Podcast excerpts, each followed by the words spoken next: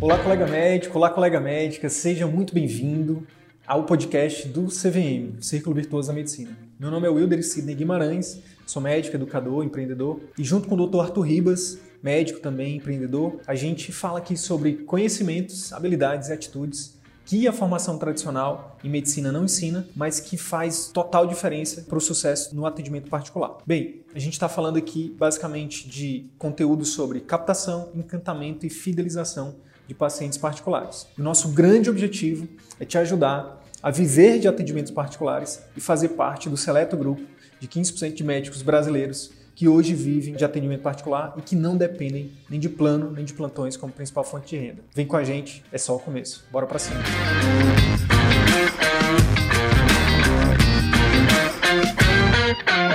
E hoje nossa live está especial, especial mesmo, muito especial, porque além do conteúdo tá muito bacana, estou trazendo um amigo, né, um amigo, um sócio, um parceiro de jornada aí, o Henrique Couto a gente vai falar sobre conteúdo médico digital, como você pode utilizar o seu conteúdo para gerar valor para o seu paciente, né, obviamente, e também como isso pode se converter em autoridade para você como médico, né, te tornar autoridade médica no seu, na sua especialidade, na sua região. Grande Henrique Couto, Fala aí, meu amigo Wilder, tranquilo? Tudo bem, cara? Tudo bem, cara. Satisfação tá por aqui. Pô, cara, a gente tá aqui cruzando o Brasil, né? Você tá aí no Rio Grande, eu tô aqui Rio em Manaus. Grande do Sul?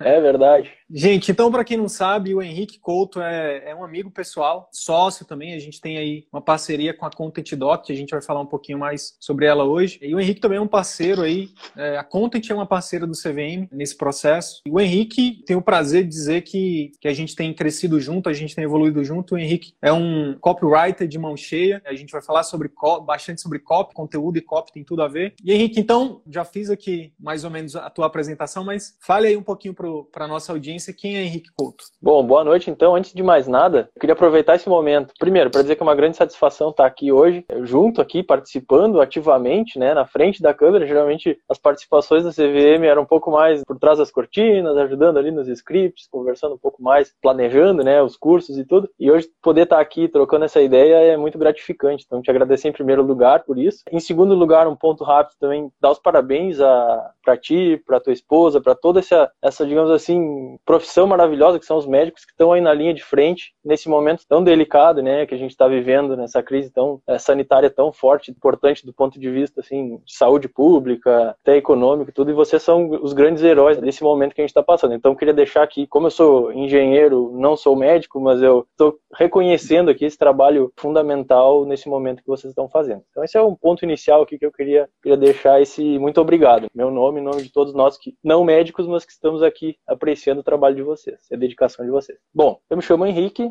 como eu disse, eu sou engenheiro, comecei aí 10, 12 anos de indústria, e aí nesse meio dessa indústria eu fazia vendas, vendas B2B, vendas de alto valor agregado. E aí, um belo dia, eu pensei, não, como que eu posso melhorar essa minha forma de vender, de trazer isso que eu fa que eu sento numa mesa de reuniões e aperto a mão de uma pessoa? Quando eu descobri que através do copyright, né, que através dessa escrita de persuasão que a gente vai estar falando um pouco mais hoje, eu podia fazer essa mesma coisa, só que em vez de uma pessoa por pessoa, eu podia mandar uma mensagem e, e ser pequenas miniaturas do Henrique, sentando na casa de cada pessoa que estivesse lendo aquela mensagem e eu maximizar esse meu trabalho de venda através de, de mensagens de persuasão. E aí essa ideia me encantou muito, assim, me deixou muito intrigado. Então eu comecei a estudar mais e mais sobre o assunto, passei aí num grupo de empreendedorismo com, com o Sidney e foi, desde então, foi só crescimento, assim, foi só aprendizado. Mas essa mais ou menos é a historinha.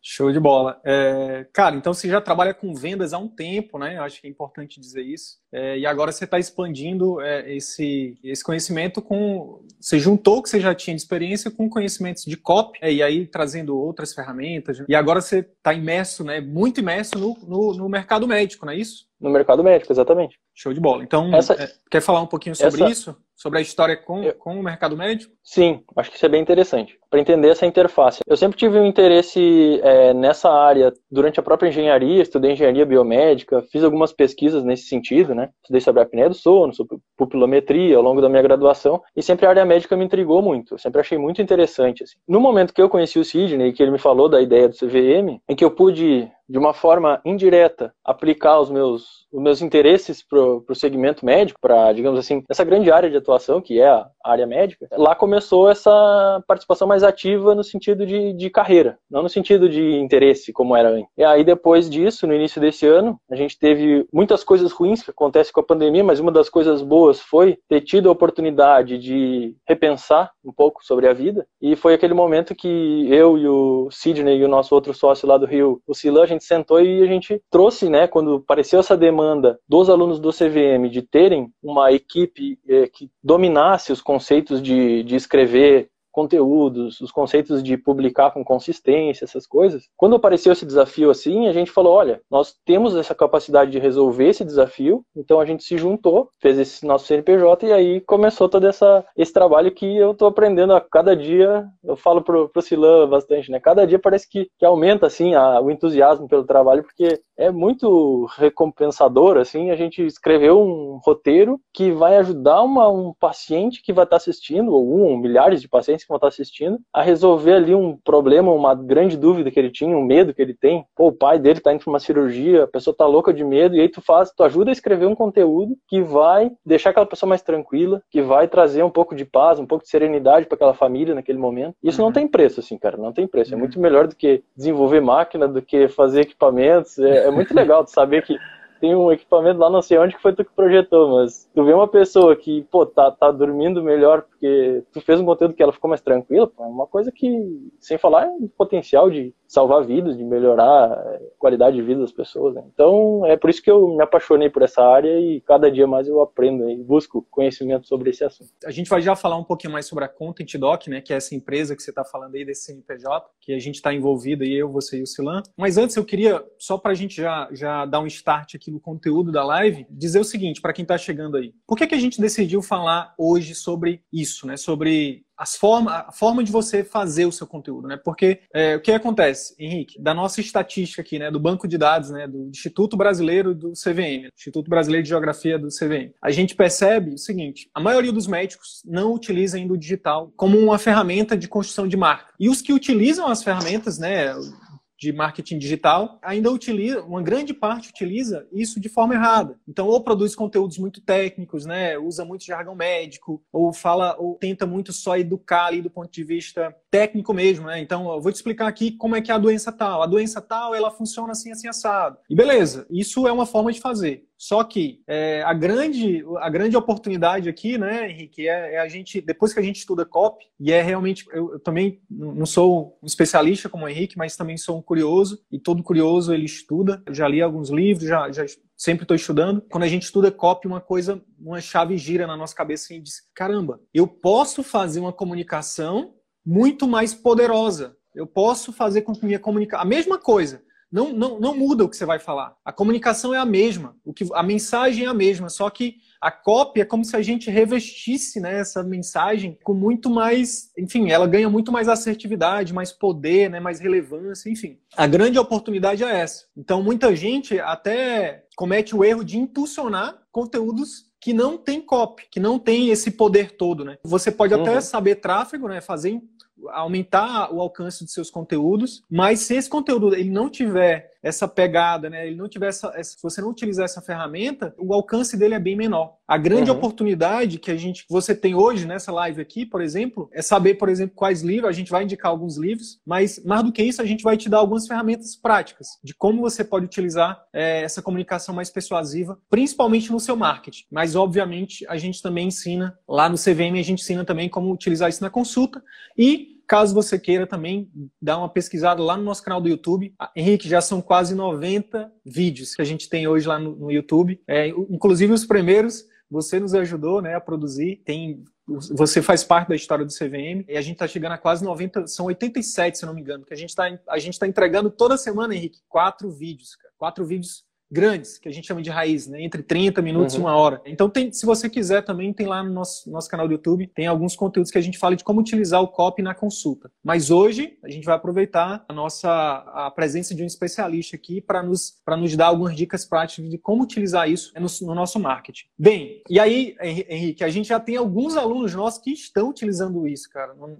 Alguns alunos do CVM, né? Que estão tendo bastante resultado com isso. Então, não é só uma coisa que eu estou falando ou que só para a gente vender aqui. Não, tem, tem alunos que estão aí, mas a gente tem recebido muito feedback nesse sentido, sabe, Henrique? De, de não é simplesmente você, por exemplo, enfim, vender alguma coisa para as pessoas, né, ser aquele vendedor chato. Não, é pelo, muito pelo contrário, é você ser íntegro, é você não abrir mão dos seus valores, mas com essas ferramentas você realmente conseguir ser mais persuasivo. E aí, de antemão, eu quero te perguntar, como é que a gente pode, como é que o médico pode produzir esses conteúdos de forma mais assertiva, mais relevante, mais impactante, né? E que, que realmente ajude ali é, a criar a autoridade dele. Acho que tudo isso que tu citou me, me deu insight, assim. Primeiro começar com a palavra, né? Que é copywriting, né? Que é essa composição de duas palavras, se a gente quebrar no meio aqui. Copy no, essa é uma palavra americana, mas copy nesse sentido não é de copiar, né? De, tipo, pegar uma coisa e copiar, que é, geralmente a gente pensa. Copy é mais voltada como um texto, é um texto de persuasão. Então entenda a palavra copy como texto de persuasão.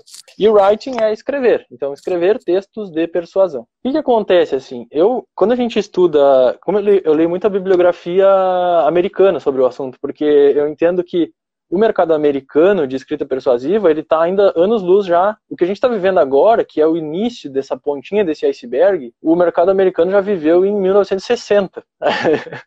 então a gente está a gente tá recém engatinhando numa coisa que eles já estão. Uh... Então a primeira dica aqui é essa: se tu quer tipo ler e evoluir rápido, lê literatura americana, vai nos, no... Inclusive os melhores livros são americanos. Copylogic. São, são, são americanos. Que é os livros lá do pessoal do, do grupo Agora, muito muito. Esse livro aqui, se tu achar na internet para comprar, ele é uma bíblia, né? É o, esse livro aqui é o Big Black Book, é o livro que o Grupo Agora treina os copywriters deles.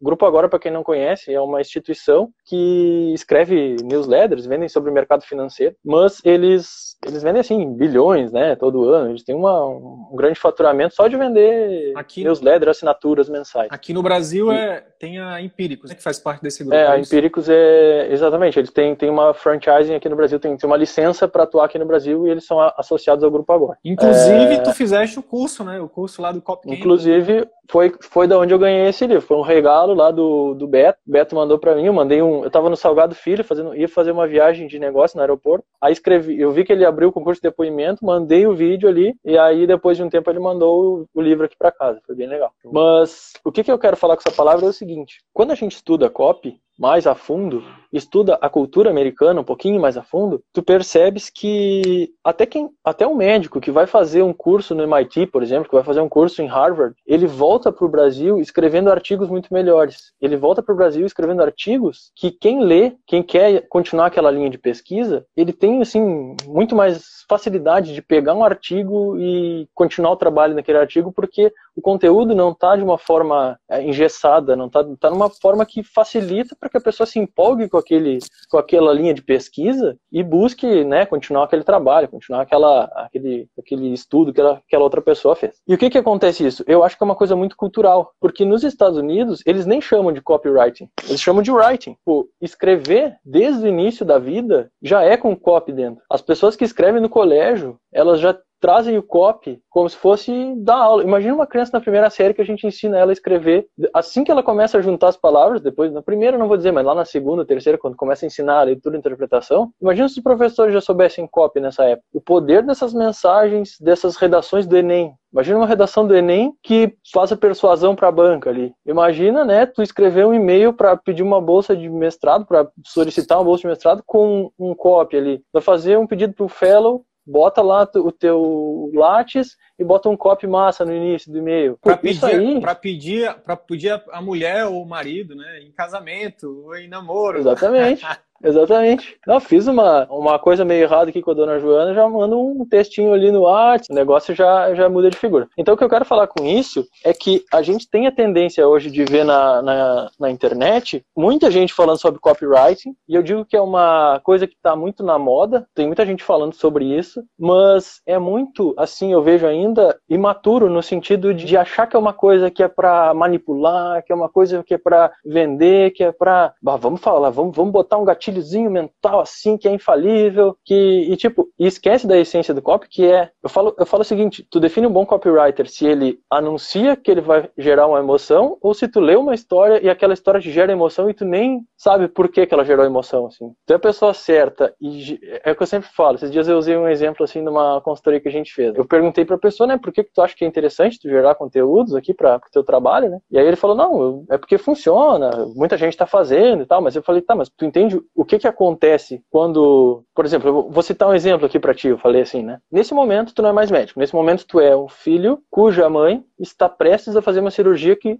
é complicada para ti, que tu não faz a mínima ideia. Aí tu assistes, tu tá apavorado, tu não consegue nem dormir. Tu assistes um vídeo no qual uma pessoa de jaleco branco explica todos os pormenores dessa cirurgia, que é feita tantas e tantas vezes no mundo, que já é validada. Ela começou, foi um cara lá da Espanha que descobriu. Aí depois, um cara lá de Londres aprimorou, lá 10, 20 anos atrás. Aí depois, lá nos Estados Unidos, eles melhoraram. Aí veio aqui pro Brasil, já tá há 5 anos aqui, tá bem consolidado. Só aqui no meu hospital, na minha clínica, eu já operei mais de 10 mil pacientes usando essa mesma técnica. Então, a minha taxa aqui é tranquila. Tipo, isso já é uma coisa que já tá tranquila, assim. Né? É muito difícil de dar algum problema. Pô, se eu assisto, imagina agora, tô assistindo esse vídeo desse cara de jaleco, o que que ia mudar ali na tua cabeça? Tu não ia ir atrás desse cara, tentar marcar com ele para ele dar uma olhada na tua mãe, ver como é que tá o caso dela e tal. E ele respondeu para mim, pois é, nunca tinha pensado por esse lado de o que que era, na verdade, o, o copyright. O copyright é isso, é tu mostrar para uma pessoa que precisa ouvir uma mensagem de uma forma que ela, que ela entenda, de fato, aquela mensagem. Né? Quando a gente fala de medicina, cara, de medicina, quando a gente tem o nível de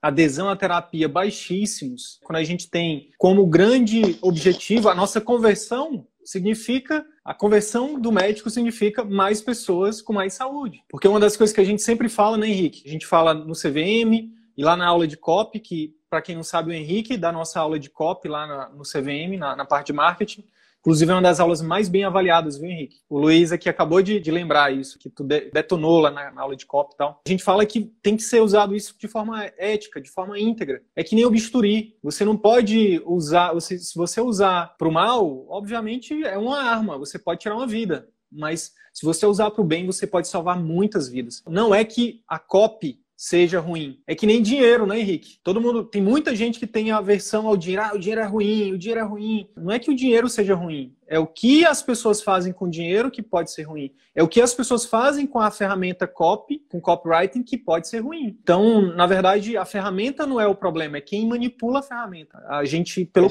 pelo contrário, a gente tem uma ferramenta que pode mudar o jogo, mudar o jogo para melhor, né, e não para pior. Esse é o, exato exemplo, né, que, que, que dá para explorar é, mais até essa questão do dinheiro, né? Por exemplo, tu veio lá do interior e aí tu te formou médico, tu já citou, já contou essa história. Eu também, eu comecei, tipo, uma família mais pobre, hoje a gente já tá melhorando cada vez mais de vida, graças a Deus. Mas o que que acontece? A gente tá, o dinheiro ele é, ele é uma coisa, eu já caí nessa cilada. A gente pega um pouquinho de dinheiro na mão e pensa, nah, agora eu vou fazer tal coisa, agora eu vou fazer. Olha lá o Lobo de Wall Street, quem nunca viu, né? O cara é um gênio de vendas, ele criou uma coisa, mas ele tinha ali uma, uma forma de ganhar dinheiro tão que ele, nem ele entendia direito o que ele estava fazendo, que ele foi para um caminho que não foi tão legal assim. Mas imagina quantas, que ele, quantas coisas boas, né? Que, que, que uma pessoa com dinheiro pode fazer, pode trazer projetos, pode, por exemplo, no caso do Flávio Augusto mesmo, ele traz tantos projetos legais para a sociedade, geração de valor. Então a gente tem essa, o COP é exatamente isso. É uma ferramenta que tu pode usar ela para fazer o bem da humanidade, pode, tipo, se tu faz uma, eu sempre lembro do, do Reid Hoffman, né, que é um dos cofundadores do LinkedIn, que ele uma, um dia ele entrevistou um cara que, fa, que falava sobre, ele tinha um projeto de caridade, que ele abria poços artesianos na África. E ele falou assim, todas as instituições de caridade, elas solicitam dinheiro utilizando aquela imagem daquelas crianças tristes lá, toda maltrapilha e tal. E aí a, a gente fica com, a gente doa porque a gente fica sentindo mal se não vai doar, né? Tipo assim, a gente fica pensando, putz, se eu não doar,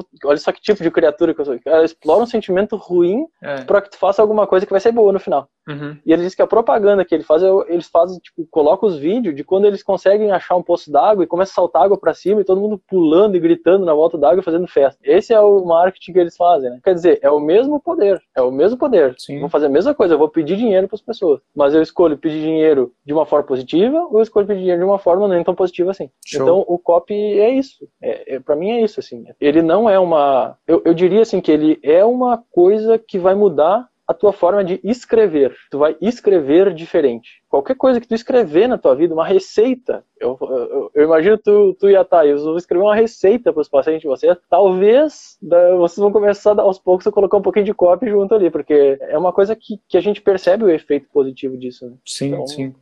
Cara, para mim a, definição de cópia é isso. E aí a gente vai para o próximo, pro próximo ponto. A gente falou um pouquinho sobre a definição de copy, e aí eu te pergunto, quais são, é, como que a gente coloca copy nos nossos conteúdos, né? E como é que pode, como é que a gente pode é, fazer com que esse conteúdo ele se torne relevante? Bom, eu vou nessa linha de, pens de pensamento que um bom copy surge de uma boa ideia. Eu gosto muito dessa linha, eu já validei bastante essa linha e eu sempre sempre gosto de pensar assim. Um bom copy surge de uma boa ideia. E tem até uma teoria aqui do, do grupo agora, que eu até vou, vou colocar para vocês, que são seis princípios para tu criar uma ideia que colhe, como a gente fala. Então até o acrônimo eles fizeram de forma que ficou bem sugestivo, uhum.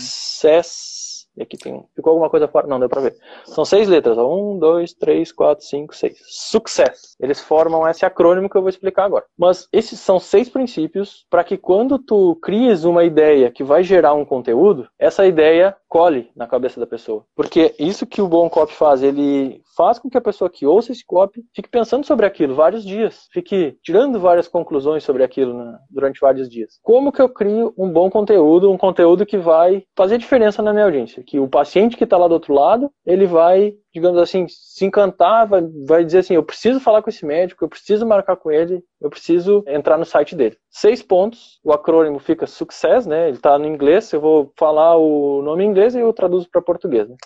Então, tipo, o primeiro ponto é simplicidade. S de simple, né? S de simple. E a simplicidade, ela não é uma simplicidade do sentido de ideias meio, digamos assim, estúpidas, entre aspas, de ideias simples, simplórias. Simplicidade não é simplória. Simplicidade é uma ideia que te deixa pensando por vários dias. Quer um exemplo de uma ideia que te deixa pensando por vários dias? Melhor feito do que perfeito. Aposto que muita gente ouviu essa ideia. O, o, o Sidney tem certeza que sim. Melhor feito do que perfeito. Olha o monte de interpretação que a gente pode tirar nisso. Não vamos procrastinar, vamos fazer, vamos iniciar e o próprio processo vai nos fazer ficar melhores. Vamos começar e depois a gente vai, vai melhorando. Aí o mesmo, a, a forma como a, agora fala, atirar e depois mirar, né? Tipo, preparar, atirar e depois mirar. E tem outras pessoas que também falam, não, mas eu não gosto disso porque abre espaço para eu fazer uma coisa muito mal feita e jogar de qualquer jeito na, na internet. Então, vê a quantidade de pontos que tu pode levantar de uma ideia simples. Então, o melhor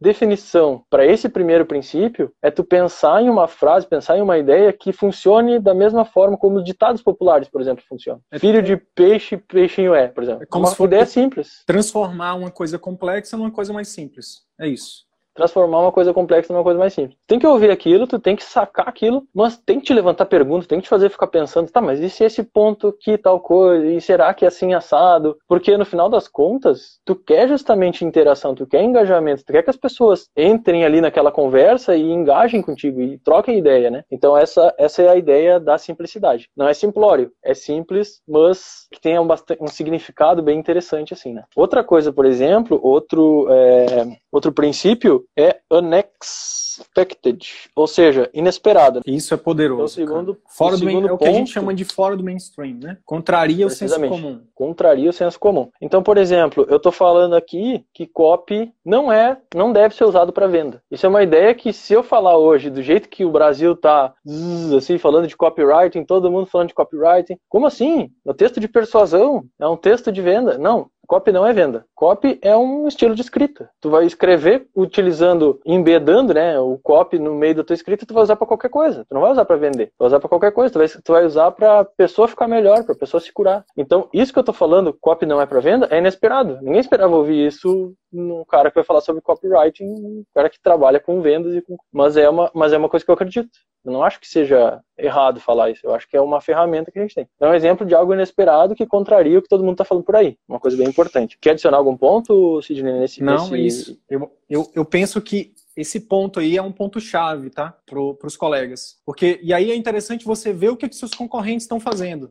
O que, que eles estão falando sobre o, o teu conteúdo, o conteúdo que você vai falar. Então, por exemplo, sei lá, cirurgião do aparelho digestivo Vamos supor que tá todo mundo falando lá sobre vesícula. Ah, vesícula isso, vesícula aquilo, nanã. Cara, dá uma olhadinha, vê como é que eles estão falando e, de forma íntegra, fala isso de forma mais simples e que contraria o senso comum e que contraria o que os outros estão falando. Isso, isso vai chamar muita atenção das pessoas. Lembrando que o maior, o maior ativo no digital é a atenção. Né? Você precisa ter a atenção das pessoas. E é por isso que a cópia é tão importante, né? Porque o que está por trás de, de, você reter a atenção das pessoas é isso. Isso é desse, até agora esse aí é um, é um dos mais poderosos. Vamos lá. Outra que tu vai gostar é o seguinte: se algo, e isso aqui na medicina é fundamental, o terceiro, então, princípio é concreto, se é algo concreto, uma ideia concreta. Eu vou dar um exemplo fora da medicina e depois tu me ajuda a pensar no exemplo. Enquanto eu falo, tu pensa no dentro da medicina, porque tu vai ter mais know-how que eu. Uma coisa concreta é a seguinte: o homem pisou na lua. Tu quer algo mais concreto que isso para ilustrar uma coisa complexa? Porque, por exemplo, tu teve que bater diversas equações físicas para conseguir entender como que tu lançava um projétil daqui da Terra, quanto que é a potência, a quantidade de combustível, como que ia ser a função da órbita, como que ia ser a função da compensação do, sei lá, da atmosfera, um monte de, de negócio aí que tu tem que incluir nessa equação. E aí tu vai explicar isso. Então, o homem conseguiu, numa viagem, utilizando princípios da teoria da relatividade, conseguir chegar até a Lua. Que ninguém vai dar mínima para isso, para essa notícia. Agora, se falar o homem pisou na Lua, todo mundo tem um pé, todo mundo já pisou no chão. A gente entende que pisar, o ato de pisar, é uma coisa que nos nos dá um ground ali, tipo, nos dá uma segurança, né, para aquilo que a gente está fazendo. Então, o homem pisando na Lua dá muito mais um senso de ser algo concreto do que uma coisa mais, mais abstrata, uma viagem intergaláctica, alguma coisa assim. Na medicina tem muitas coisas nesse sentido também qualquer, qualquer exemplo. Um exemplo da infecção. Será que as pessoas sabem o que é infecção, assim, na prática? O que significa infecção? E se tu explicar assim, olha, se tu não tapar o curativo direitinho, tu vai deixar espaço para que micro-organismos que vêm pelo ar ali voando, entrem ali, aí o teu corpo vai começar a lutar com eles que nem um maluco lá, e aí tu vai começar a ter febre e tal, é porque o teu corpo tá lutando, é um sinal de infecção. Mas se tu tivesse tapado direitinho, o teu corpo não precisa passar por todo esse estresse. Explica assim para uma pessoa para ver se ela não vai entender muito melhor, se ela não vai trocar aquele curativo certinho, se não vai fazer. Porque tu explicou aquilo de uma forma concreta. Eu imagino que se tu quiser adicionar algum exemplo aí, vou te deixar um pouquinho para tu dar uma refletida. Não, mas é isso. isso. Eu acho, eu acho que é isso. Eu acho primeiro que a primeira coisa, Henrique, é que a gente tem dificuldade de explicar para o paciente. Né? Não é à toa que isso é um dos passos da consulta que a gente defende, né? explicar. O terceiro passo da, os quatro passos de uma consulta que converte, que converte pacientes infantes. Uma das coisas que, que até abrindo parênteses que você está falando, simplicidade, né, não utilizar tanto jargão médico, é uma das coisas que a gente fala no passo lá não, de explicar. Agora, essa questão de concreto é muito, a gente fala muito da, da questão de você falar algo que o que seja é, do conhecimento, né, do repertório do paciente. Você explicar para um paciente que ele está com infecção, para um paciente que tem escolaridade alta é diferente de um paciente que tem escolaridade baixa. Você falar para um advogado é diferente de você falar para um engenheiro. Para um engenheiro, você tem que mostrar um cálculo lá, provar que o, que o cosseno é igual à tangente.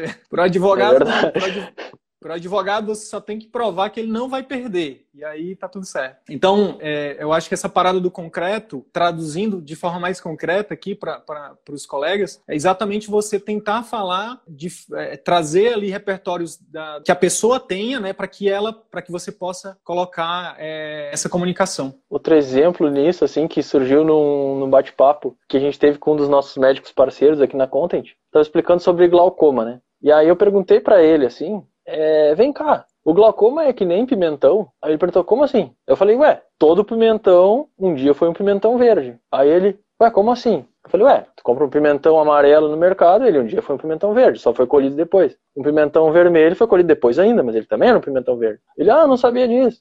Aí, falei, e o glaucoma é assim também? Um dia eu tenho um glaucoma que é comecinho, ele é um pimentão verde, depois ele vai ficar um glaucoma moderado, que é um pimentão amarelo, depois vai ficar um glaucoma pesado, que não tem mal o que fazer, que é um pimentão vermelho, ou eu já posso ir direto pro pimentão vermelho, então ele não seria como pimentão. Aí ele falou, bah, que genial, a gente até podia sair num conteúdo, né? Tipo, a gente ilustra uma coisa, todo mundo conhece pimentão. Sim. A gente faz uma brincadeira, porque nem todo mundo sabe que o pimentão é o mesmo, cara. A maioria das pessoas acha que são várias espécies de pimentão. Sim. Mas usa uma coisa que é divertida que explica uma ideia concreta, né? Deixa eu, deixa eu pegar um exemplo fora da medicina, mas que tem que eu acho que tem tudo a ver para embasar o que está falando. Por que, que o Whindersson Nunes ele fala, ele explodiu tanto? Porque a copy dele, cara, é exatamente uma copy que fala com todo mundo. Uhum. Ele fala com ele, ele uma das uma das coisas que mais explodiu assim das piadas dele é porque o repertório dele é sempre piada é, piada de rico e piada de pobre. E ele fala quando ele fala piada de rico, e piada de pobre, cara, ele tá falando com todo mundo. Trazendo isso pro contexto médico, sim, cara, essa parada do pimentão é uma coisa genial. É igual eu, eu, eu o exemplo que eu sempre uso é o do diabetes, né? Que enfim, que é uma doença que tem crescido assustadoramente. Eu falo, e, e aí eu dou exemplo do. Eh, quando, quando eu vou explicar diabetes para o paciente, eu pergunto se ela já se ela sabe como é que é feito o doce de leite, o doce de leite de caroço, lá do Nordeste e tal. E aí, quando ela não sabe, eu explico como é que é. Eu falo, ó, a gente vai adicionando açúcar. Quando ela já sabe, ótimo, já ganha ali um minuto de, de tempo de consulta. Mas quando ela não sabe, aí eu explico. Ó, a gente vai adicionando açúcar. Quanto mais açúcar a gente adiciona, como que você acha que vai ficando leite? Mais grosso ou mais fino? Aí ela fala, mais grosso. Eu falo, pois é. E aí vai botando açúcar e vai ficando grosso. Da mesma forma é o nosso sangue. Aí eu pergunto, aí eu vou perguntando, eu pergunto, como, que, que esse sangue que vai que vai tendo recebendo açúcar, ele vai ficando mais grosso, mais fino, ah, mais grosso. E ele fica mais fácil ou mais difícil de percorrer pelo, pelas veias? Ah, doutor, mais difícil, vai ficando pegajoso, né? Eu exato. Pois é. O que, que você acha que tem que fazer então para melhorar a circulação do seu sangue? Diminuir açúcar, né, doutor? Aí eu disse, exatamente. Então, é, é, é, transformar uma coisa complexa numa coisa simples usando alguma. Aí é uma outra técnica, tá? De comunicação que a gente está aqui é, traz, misturando, né? Copy com habilidade de comunicação. Quando, na verdade, copy é tudo. Copy é tudo. Tudo, tudo passa por, esse, por essa mistura aí, né? Com certeza. Quando, quando tu falou que tu era curioso e que eu era especialista, eu dei risada, né? Porque o cara que inventa o, método de consulta, né, consulta que converte, uma comunicação, né, harmoniosa ali com os pacientes. Cara, isso é copy pura, cara, isso é copy na veia, sabe? Tipo, vem, tu, tu conhece copy há muito mais tempo que eu, então é, sai desse papo aí. Porque Mas não, isso, é copy, copy. isso é copy, isso é copy. Mas é, é, o que, é, o que, eu digo, assim, desmistificar um pouco essa coisa da copy. Ah, será que o meu copy tá bom? Quando tu leu ele, tu sentiu a emoção que tu queria transmitir? Senti, pô, então tá bom, sabe? É isso aí. Até quem não usa copy, tá usando copy. Tá usando copy. Quem todo acha mundo, que não usa copy, copy, tá usando copy, né? Porque copy é, a forma, que, é a forma que você se comunica, né? Por isso que eu falo, não é copywriting, é writing, é escrita, é falar, é tipo... 100% que a gente fala é copy, não tem essa. Show. E, toda, e todas as vezes que a gente recebeu um não, é porque a nossa cópia não estava boa. É simples assim. É simples assim. Todos os não que tu recebeu na tua vida, se tu tivesse como voltar na máquina do tempo e revisar a cópia, toda a tua vida seria um sims. Show, show. Eu não tenho, show. Eu não tenho nenhuma dúvida disso, sabe? Não tenho nenhuma dúvida disso. Bom, indo pro próximo princípio, depois de ser algo concreto, tem que ser algo credible, né? Tipo, tem que, tem que ser algo que seja possível de, de acreditar. E, pra tu, e a técnica mais mais massa para fazer isso, que eu já que a gente utiliza assim, é até o que o, que o livro lá do Segredo do Lobo, acho que eu tô com ele aqui. Eu falei antes do, do Lobo de Wall Street, que é esse cara aqui. Esse esse cara, ele esse livro aqui eu super recomendo, é um livro de copy muito bom para utilizar nos quem quiser fazer aí os, o, a venda dos seus procedimentos de, de acompanhamento intensivo, os programas de acompanhamento intensivo, essas coisas. É, esse livro aqui ajuda muito para escrever esses scripts. Ele faz scripts muito bons. E parte da técnica que ele fala é sobre caminhar pelo futuro. Que levar a pessoa para, de certa forma, imaginar uma experiência, né? E aí é, é, o que tu fala lá no curso, na, na consulta que converte, utilizar a palavra imagine, né? Que é basicamente isso. É tu utilizar a capacidade que tu tem de gerar um teletransporte para um futuro próximo, né? e lá a pessoa ter a chance de experimentar aquilo, entre aspas, né? De conseguir enxergar ela boa, ou ela com, com o sangue fino, né? Que a gente falou aí, o exemplo da, da diabetes. Ela sem ter que fazer insulina, sem ter que conseguir, imagina só, né? Já pensou, num... já pensou a senhora, depois que controlar essa, esse açúcar no sangue aí, tiver conseguindo conseguir é, fazer passeios com seus filhos, né, passear com o maridão, fazer aquela viagem internacional que a senhora sempre sonhou, nananana, e aí ela já está Isso... envolvida numa emoção positiva, ela já tá, ela já tomou a decisão naquele momento, não só de fazer um tratamento com você, não só de fidelizar com você, mas de mudar a vida dela. Com certeza, com certeza. E aí tu caminha, é, essa, essa expressão eu achei genial, assim. Tu caminha pelo futuro com a pessoa E aí, com isso, ela enxerga aquilo, ela, ela começa a acreditar naquilo porque ela já experimentou aquilo no momento que você estava imaginando ali. Ela já experimentou, ela gostou. E no momento que a pessoa experimenta e gosta, ela acredita, porque ela pensa assim, não, beleza. É quando tu está fazendo um, por exemplo, tu vai abrir tua clínica agora. E aí tu precisa, tu vai escrever um, tu vai pensar num copy para chegar lá e conseguir a, o aluguel pela metade do preço, né? Porque copy serve para tudo. Aí tu vai chegar lá, tu vai trocar aquela ideia e tu vai caminhar no futuro com o dono lá da clínica que vai te alugar pela metade do preço e tu vai dizer assim para ele, cara, quando todos esses conceitos aqui da medicina moderna que a gente trouxe, que eu estou trazendo aqui para esse teu estabelecimento começarem a funcionar, lá do CVM, amigo, a gente vai, Content. a gente vai crescer aqui junto que, que vai ser massa, eu vou te pagar mais, automaticamente as coisas vão melhorar para todos nós, não sei o quê. Tipo, tá caminhando com o cara pelo futuro, entendeu? Com o cara que vai te alugar uma sala lá. Então, eu, eu usei essa, é uma técnica que. Eu usei essa copy com o meu contador. E eu acho que eu usei essa copy contigo também. Com certeza. Já pensou quando a gente estiver fazendo uma live ao vivo, né, né, né? É, mais ou menos isso, né? Henrique, eu, vou, eu posso acrescentar uma outra coisa além da questão de, de da, do imagine, de pensar no futuro, que eu acho que é até mais fácil para os colegas. Chama-se chama especificidade. Cara, uma das coisas mais potentes para você para você transformar seu, a sua comunicação em algo crível é você ser específico. Por exemplo, no dia 3 de dezembro de 2018, eu tomei uma decisão, eu tomei uma das decisões mais importantes da minha vida. Foi um dos dias que, que, assim, que foi um ponto de virada. Consegue? Agora eu pergunto para vocês. O que eu acabei de falar, vocês tendem a acreditar melhor ou tendem a acreditar dessa outra forma? Por volta de dezembro, eu acho que 2018, foi 2019, uma coisa assim. Foi dezembro, foi novembro. Cara, eu tomei uma decisão importante na minha vida. Qual que, qual que é a forma de comunicação mais crível? É óbvio que é a primeira. Quando você dá detalhes de uma, seja do que for, quando você coloca detalhes, quando você quanto mais específico você for, mais crível é a sua comunicação. E isso é é, é, uma, é uma coisa que que a gente, obviamente, está escrito nos livros, mas que quando a gente testa, isso, isso funciona mesmo. Isso que tu falou agora de estar tá escrito, né? O quanto que muitas coisas que a gente está falando aqui são muitos já ouviram assim, mas a gente só entende quando a gente faz não uma vez, quando a gente faz tipo umas 200 vezes aquilo. E a gente até que um dia a gente, ah, agora entendi o que que é isso. Tipo assim, já aconteceu isso contigo? Gente, comigo acontece todos os dias. Tipo de, ah, agora que eu entendi o que que é fazer uma ideia simples, né? Porque até então eu achava que ideia simples era simples de fazer, mas não, não é tão simples assim fazer uma ideia simples. Sim. Sim. Ah, outro dia eu tava, outro dia eu tava lendo esse livro aqui, ó, chama Vender é Humano, e ele, uhum. ele tem uma parte dele, um capítulo que ele fala de pitch, né? Como fazer um pitch. O pitch, para quem não sabe, é, é, uma, é um, apresentar um projeto, vender algum, algum, algum projeto de forma rápida. Você tem cinco minutos, é tempo de, de um pitch de elevador, né? E é no mundo do corporativo, no mundo dos negócios, chamado de pitch. E aí, Henrique, uma das coisas que ele fala que é muito poderosa é você fazer um pitch de uma palavra, ou de uma frase, que é que é essa parada da, da ideia simples. Cara, é muito difícil. É muito difícil. Mas quando a gente começa a, a treinar, né? Quando a gente.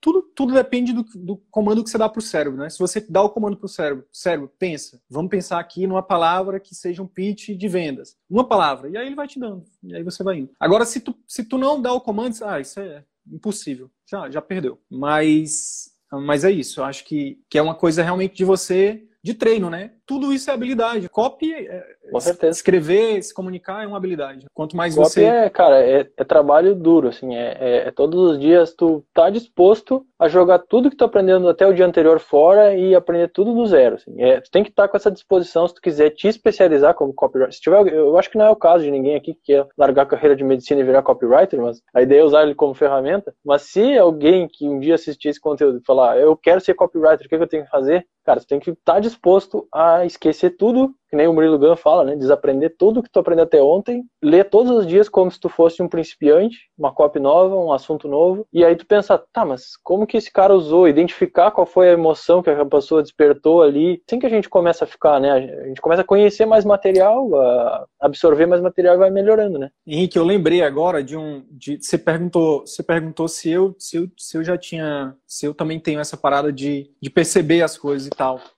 Mas, na verdade, o que eu, o que eu lembrei agora não foi nem uma, uma, coisa relacionada a isso. O que eu lembrei foi, tanto o Arthur quanto eu, nós somos dois jovens médicos, né? A gente tem um ano aqui de projeto. E, cara, não é, não é incomum, toda vez que a gente está lançando uma, uma turma nova do nosso curso, a gente receber algum direct ou um e-mail de algum colega falando é, mais, mais ou menos assim, Sidney, é, Arthur, enfim, pessoal do CVM, é, eu nunca comprei nada por, pela internet. Né? Eu nunca comprei nenhum curso, nem, nem, nem nada físico, eu nunca comprei. Mas eu, mas eu confiei em você, eu, eu vi em vocês, eu criei uma conexão com vocês, né? Vocês passaram confiança. Acho que é isso que, que as pessoas geralmente falam. Passaram confiança. E essa confiança é, é basicamente disso. É da gente realmente utilizar a copy. Agora, sempre de forma íntegra. Porque, uhum. porque principalmente hoje, né, Henrique, com, com todas as ferramentas que a gente tem, se você quiser usar a copy de forma manipulativa, hoje, qualquer pessoa quiser dar um Google, quiser descobrir quem é Henrique Couto e quem é Wilder Sidney, descobre.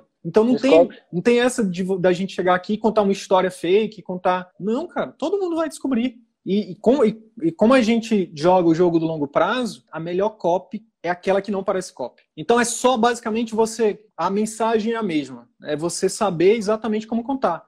Então, por exemplo, quando eu falei que dia 3 de dezembro eu tomei uma decisão que mudou a minha vida, é uma, é uma verdade. Mas eu usei especificidade. Quando a gente conta essa parada do imagine, né? Imagine você, agora falando do médico, é o médico que está fazendo aqui esse exercício de para o paciente imaginar. Imagine você daqui a tantos, daqui a tantos meses, daqui a um ano, né, fazendo nananana. Cara, desde que realmente o seu tratamento, desde que você, te, você acredite naquilo, que, é, que aquilo seja íntegro, que, que o seu tratamento vai propiciar aquilo para ela, por que não fazer? Né? Por que não fazer? É sendo que aquilo vai ajudar a melhorar a vida dela. Então, isso é, isso é muito massa. É só para pegar esse exemplo aí.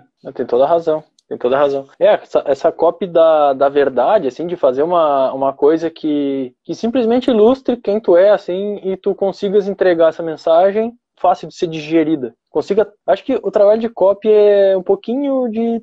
Acho que dá para ser substituído por tradutor, né? Traduzir uma mensagem para para quem não talvez não ainda não estivesse preparado para ouvir, fica mais fácil dele entender, ou para quem já está preparado, fica mais fácil dele de fato, de fato, tipo, visualizar a coisa, de fato ele é, é uma dança muito complicada, assim, porque tu tem que tu não pode, tu tem que falar o óbvio, mas tu não pode escrever de forma óbvia. É uma coisa, tu tem que usar um pouquinho do da, da pessoa tirar as suas conclusões, mas tu também não pode deixar aquela tão difícil dela chegar na conclusão assim. Então é um equilíbrio meio delicado assim, né? Show. Mas continuando nessa, nessa linha de raciocínio, não sei se tem mais algum ponto para adicionar. Não.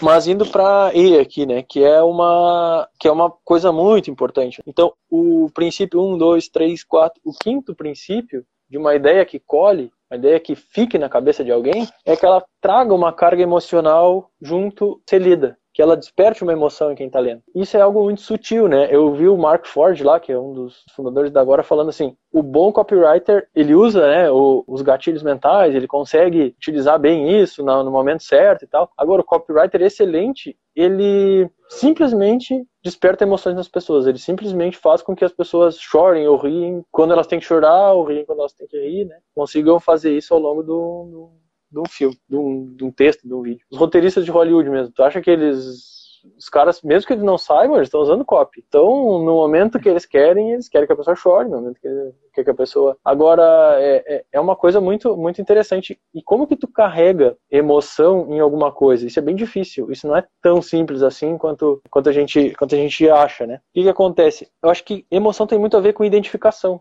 Então, quando tu consegue te conectar de alguma forma com alguém, fica muito mais fácil de tu gerar a emoção que tu precisa, né, naquela pessoa. Então, é um exercício de empatia, assim, absurdo. Quando tu estuda empatia, que é das, dos princípios principais ali da, da, da consulta, converte lá, que tu sempre fala, e eu eu lembro que eu editei todas as tuas aulas na primeira versão do curso, então eu praticamente fiz o curso duas ou três vezes já.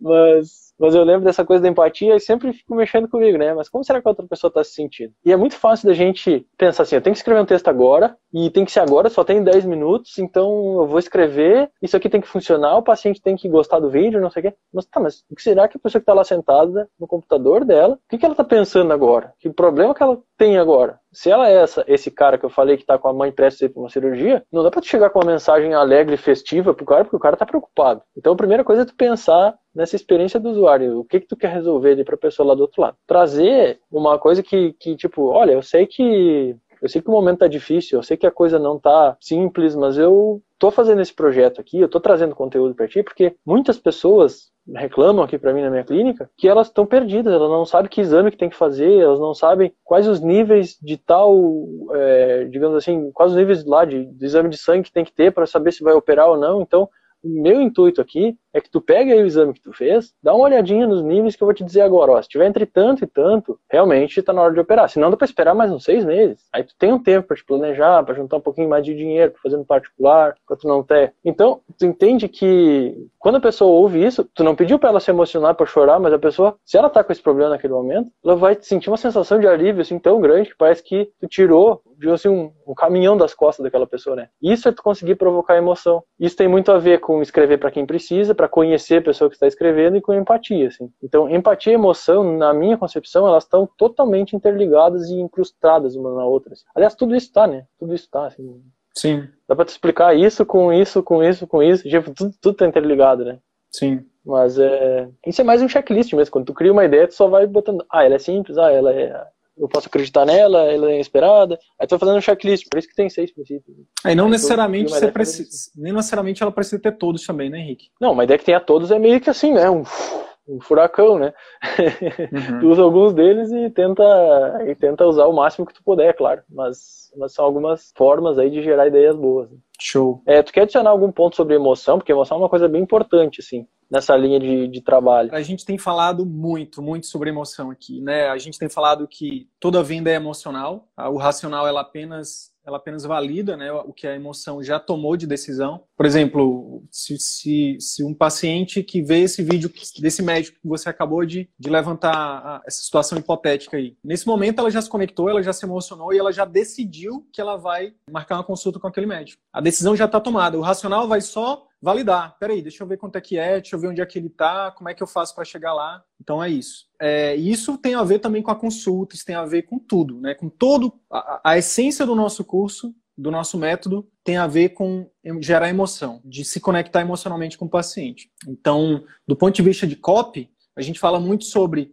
ou é, mostrar uma dor, mostrar que você pode resolver uma dor, né, e mostrar que você pode também proporcionar um sonho. Tem uma coisa legal que esse grande universo aqui, né, da, da ideia, é, isso aqui, todos esses pontos, eles englobam uma, uma ideia, né? A gente está falando aqui no contexto de conteúdo, mas tu pode extrapolar isso para qualquer projeto mesmo, até para o teu projeto como um todo. Quando a gente fala na, digamos assim, no teu posicionamento como médico, quais vão ser, qual vai ser, digamos assim, a especialidade que tu vai é, utilizar como uh, estratégia de atração de pacientes, qual vai ser a coisa que tu vai focar mais. Tudo isso exige essa, essa, digamos assim, capacidade de criar uma boa ideia. Então tu pode utilizar isso aqui como uma macro ideia do teu negócio. Esses mesmos princípios aqui, não só para bolar um conteúdo. É o que o Murilo Gun fala, né? Tipo, é a macro é a macro inovação e a micro inovação, né? Tipo, tem, a gente está falando de uma coisa micro aqui, que pode ser para um conteúdo, mas pode usar isso aqui para qualquer projeto da tua vida. Né? Então é, é, algo bem, bem importante, assim, um conhecimento bem interessante por isso, né? Bom, último ponto, depois a gente falar em emoção, é o ponto das histórias. E esse, eu falei em conexão aqui, aqui eu falei sobre conexão, né? Algo emocional, ele, ele conecta, de fato conecta, mas quando tu mistura história e emoção, meu amigo, o negócio fica meio que fora assim de, de até de, de proporção, de tão gigantesco que pode, que pode virar, né? Porque a história, a gente subestima a história. A gente acha que a história não é tão importante assim quanto as pessoas falam que ela é. Eu mesmo, eu, bah, história contar história, tem que fazer conteúdo para as pessoas, contar conteúdo, porque ninguém vai estar tá aqui para estar tá ouvindo história. A gente meio que fica com aquele medo, né? Porque tudo que é faculdade tem um professor que vai lá só para contar história e não te dá aula, né? Aí fica com aquele preconceito sobre história, né? Tu acha que história é aquilo. Mas existe, existe uma arte de contar história. Existe uma arte de contar história, é bem por aí. Então, a história que a gente está falando aqui, ela se baseia muito mais na capacidade de tu exemplificar, e aí ele história fala muito com essa parte aqui de ser algo crível de ser algo concreto, porque tu exemplificar alguma coisa com base em alguém que já passou por aquilo. E quando a gente fala em história, a primeira coisa que a gente. Ah, vou, vou usar história então no meu vídeo. Beleza. O Henrique falou para usar história, vou começar a usar história no meu vídeo. Então tá, pessoal. Então vou contar uma história aqui para vocês. Tipo, não é isso que é história.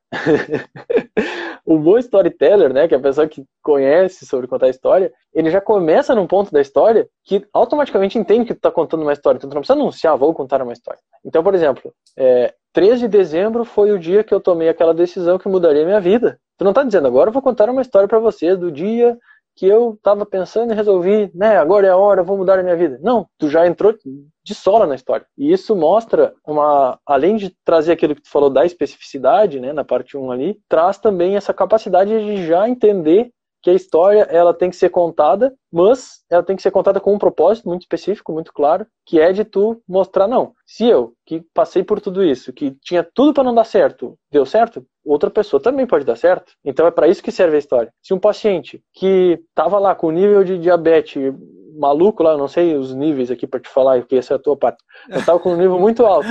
E ele conseguiu, com o tratamento e reduzindo aos poucos, com um plano sólido, porque não é uma coisa assim que. Não, ele aderiu ao tratamento, ele fez a dieta. Ou seja, ele... seja tem que ser crível, né? Tem que ser crível, exatamente. Se ele conseguiu, tu não precisa dizer para ele, ah, se ele conseguiu, tu também consegue. Não, tu só conta a história. A pessoa vai sacar que se ele conseguiu, ela também consegue, né? É, é óbvio. As histórias servem para inspirar, assim, os outros para mostrar, assim. Então, a história, ela é um componente que ele é fundamental numa boa, numa, na transmissão de uma boa ideia. Tu pode inclusive contar, utilizar um título contando parte da história já, um título de um conteúdo contando parte da história. Esse foi o dia que larguei tudo e comecei a me dedicar ao meu sonho. Opa, peraí, tem uma história legal aí, né? Esse título já tá contando um pouquinho de história, né? Eu também tô pensando em largar tudo agora com essa pandemia. Vou assistir esse vídeo aqui, vamos lá.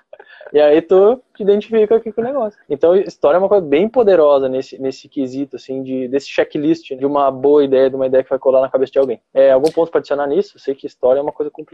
Tem um vídeo, Henrique, é, de um aluno nosso, cara, que eu até compartilhei com todos os, todos os grupos da, das nossas turmas. E aí eu perguntei lá, por que, que vocês acham que esse, esse vídeo tende a viralizar? Talvez em um ou dois grupos ah, os colegas tenham falado do, do storytelling, né? Um vídeo genial de um dos nossos alunos. O que, que ele fez? Ele contou a história de uma paciente, mas não qualquer paciente. Ele contou a história da esposa dele. E aí, durante a história, ele traz basicamente todos esses conceitos aí. Todos. Então, ele traz uma coisa simples. A headline dele já, já é chamativa. E aí ele começa falando, ele já faz uma coisa totalmente fora do mainstream, do ponto de vista do contexto médico, que é esse aluno ele é, ele é mestre, é doutor, então é tipo. E ele poderia começar o mainstream, como é que seria? Olá, meu nome é Fulano de Tal, eu sou professor doutor, né, fiz doutorado, mestrado nisso, doutorado naquilo. E aí, olha só como é que ele começa, genial. Ele começa falando assim: é, alguma, na verdade é um vídeo que foi tirado de um maior, né? então ele fala assim: e eu mesmo com mestrado, doutorado, especialização, mestrado, doutorado, eu não consegui ajudar a minha esposa.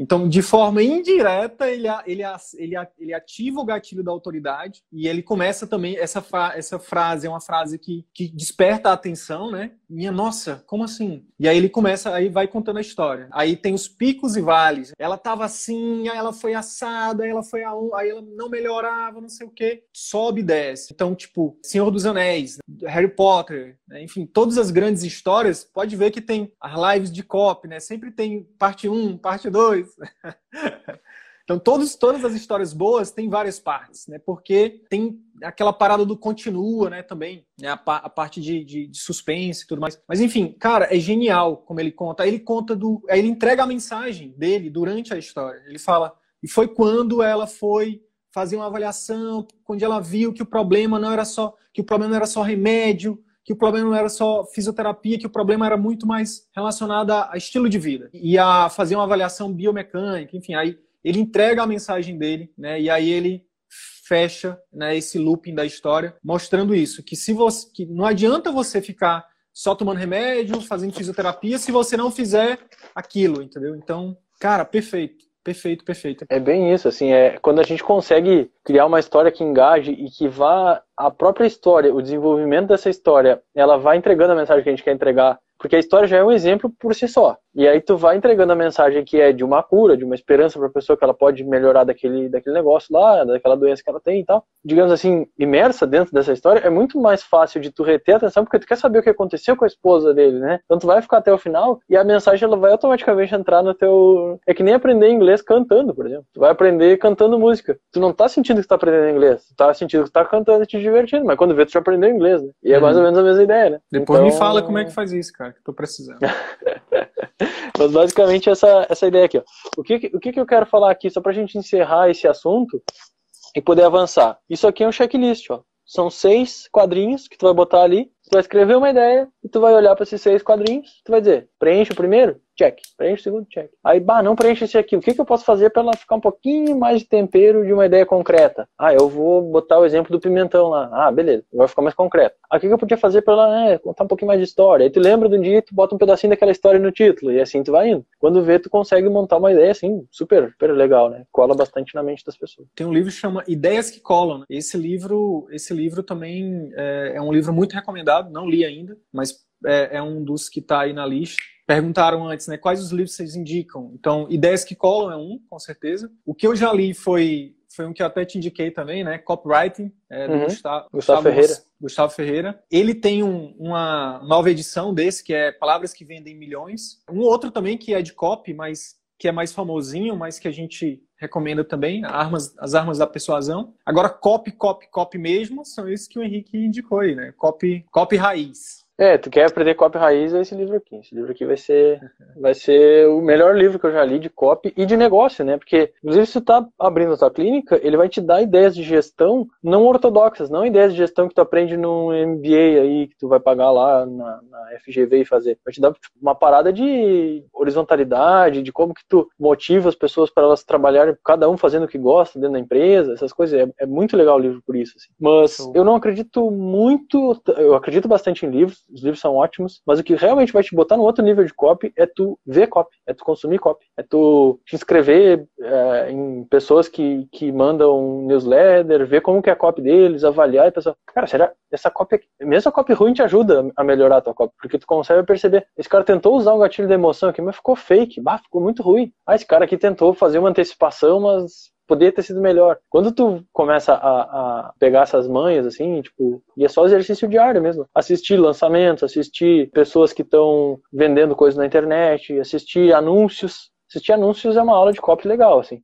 Aquele anúnciozinho de 30 segundos, é começa eu, a olhar. Eu... Pois é, porque o legal é, é, o que ele fala aqui, né? Ó não é só como influenciar, é como não se deixar influenciar, né? Exato. A gente, a gente, se a gente não souber, quem não sabe copy é dominado por quem sabe copy, né? Por quem então... sabe copy. E quem sabe copy aprecia uma boa copy e co também compra os produtos de quem sabe copy. Então não chega uma hora, porque a tendência natural que a gente tem, ah não, vai chegar uma hora que eu vou saber tanto copy que eu nunca mais vou comprar produto de ninguém. Não. Pelo contrário, tu vai apreciar o produto, porque, pô, se o cara, tu estuda bastante copy, tu fez um, um, um copy tão bom assim que, que tu que já tá estudando um monte lá apreciou, sinal que o produto dessa pessoa provavelmente vai ser muito bom, então tu vai comprar. Então, não existe isso de saturar o mercado, de, ah não, agora existe amadurecer o mercado, que é o que a gente está falando aqui. Sim. O mercado ainda está falando em copy, tipo, arcaica, né? De, é. de pegar uma alavanca e forçar um gatilho mental, assim, direto, assim, como se fosse uma ligação direta quando for ligar o carro. E aí eu queria, eu queria até aproveitar para pegar esse exemplo. Tu me contaste de um, de um médico parceiro lá da Content, exatamente, você deu feedback para ele em relação a, a, a, copy mais comercial. Pego até, Exato. o, pego até o exemplo aqui do, do Luiz Felipe, que está falando aqui, ó, gosto da copy da reciprocidade. Como é que, como é que a gente poderia usar, uma, usar copy de forma não comercial e que gere essa reciprocidade, que torne né, o nosso conteúdo, que nos torne torne autoridade na cabeça do nosso potencial cliente. Já teve um professor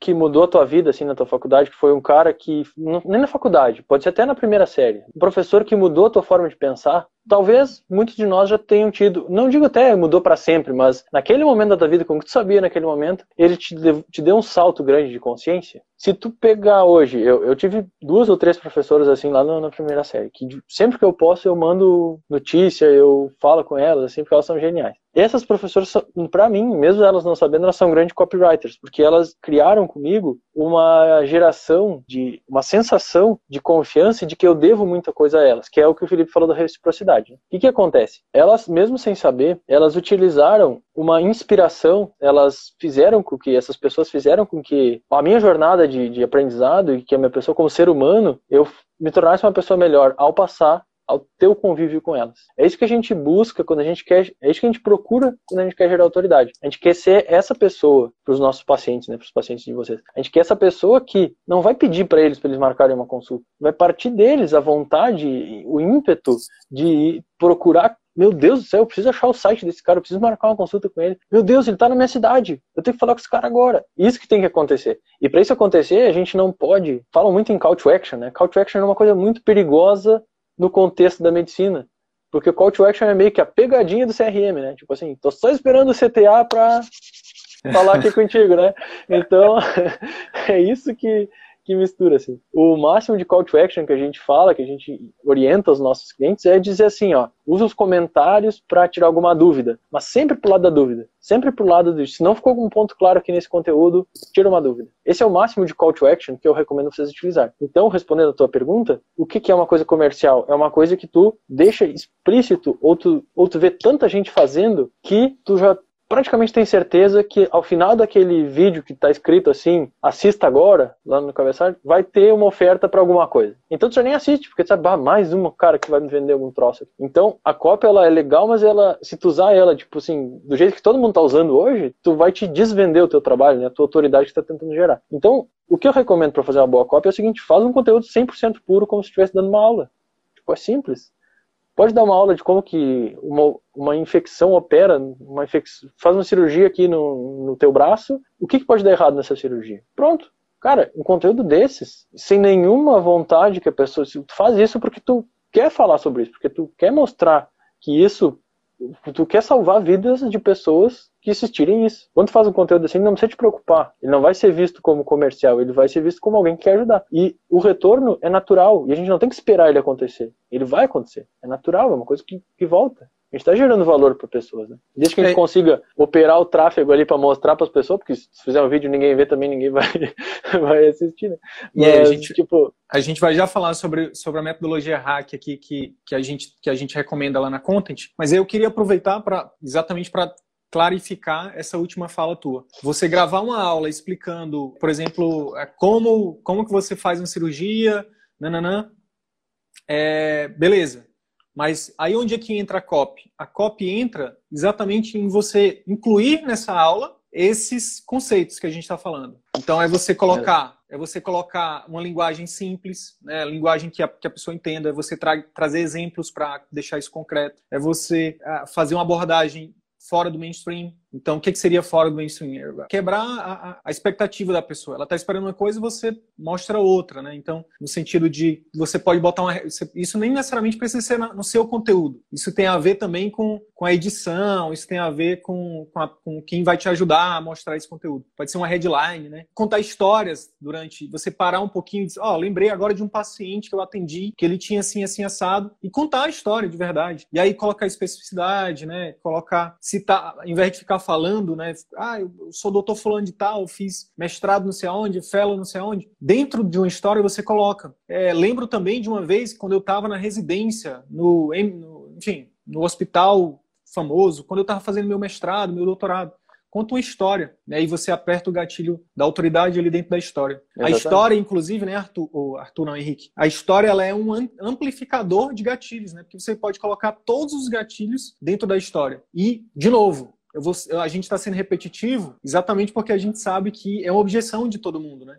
Que, que, que, que a gente precisa mentir para fazer copy ou para vender e não ou para fazer marketing e não precisa. É só você colocar a sua história e incluir esses conceitos, especificidade. Outra coisa também que é extremamente poderosa é colocar a razão. Ó, por que, que a gente por que, que a gente faz a cirurgia dessa forma aqui e a gente faz o curativo por sete dias seguidos? A gente faz isso, por isso, por isso, por isso. Né? Então... É, razão, eu diria que é o principal para conteúdo puro. Quando a gente está fazendo, que é o que a gente está falando aqui, é a estratégia de conteúdo puro. É a estratégia de gerar uma vontade tão grande na pessoa de marcar contigo que ela não tem outra opção a não ser, ela chega à conclusão sozinha de que ela tem que ir no teu site falar contigo.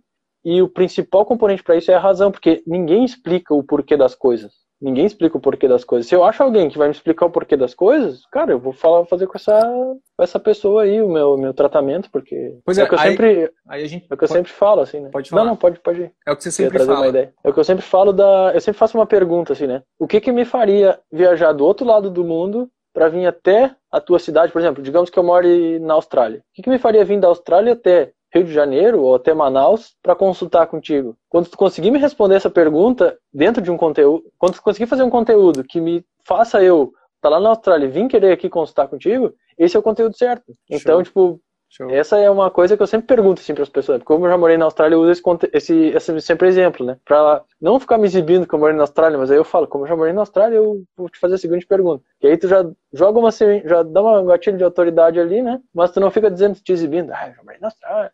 E faz Uhum. esse negócio assim que tu falou antes. Essa é uma pergunta legal. Vai bolar um conteúdo que me faria vir lá do outro lado do mundo para cá para consultar contigo. Será que isso que eu tô falando aqui é realmente interessante, é realmente inovador? Então acho que é uma coisa bacana de ser usado como exemplo.